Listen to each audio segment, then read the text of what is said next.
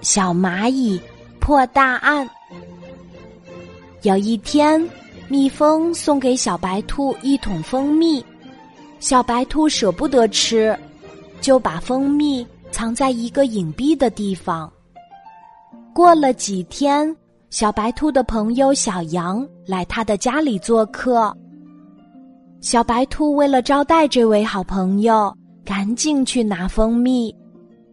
可是却发现蜂蜜不翼而飞了。于是小白兔只好请小狗法官来破案。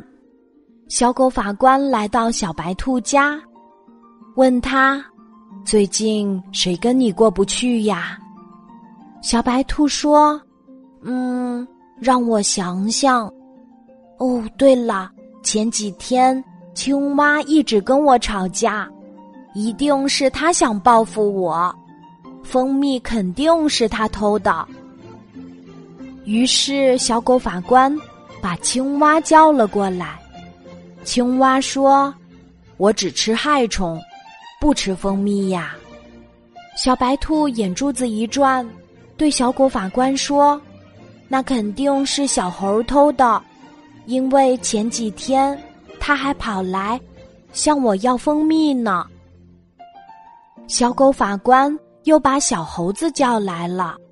小猴子说：“我没偷，要不你去我家里看看。”小狗法官又对小白兔说：“狐狸那么狡猾，你为什么不怀疑它呢？”小白兔说：“上次我送蜂蜜给狐狸，让它不再欺负我，它还说不要呢。”正说着，突然，小狗法官看到路上有一群小蚂蚁，于是，他们就一直跟着小蚂蚁们走。终点竟然是狐狸家。小狗法官打开门发现狐狸正在吃小白兔的蜂蜜呢。真相大白了，小白兔气得脸都红了。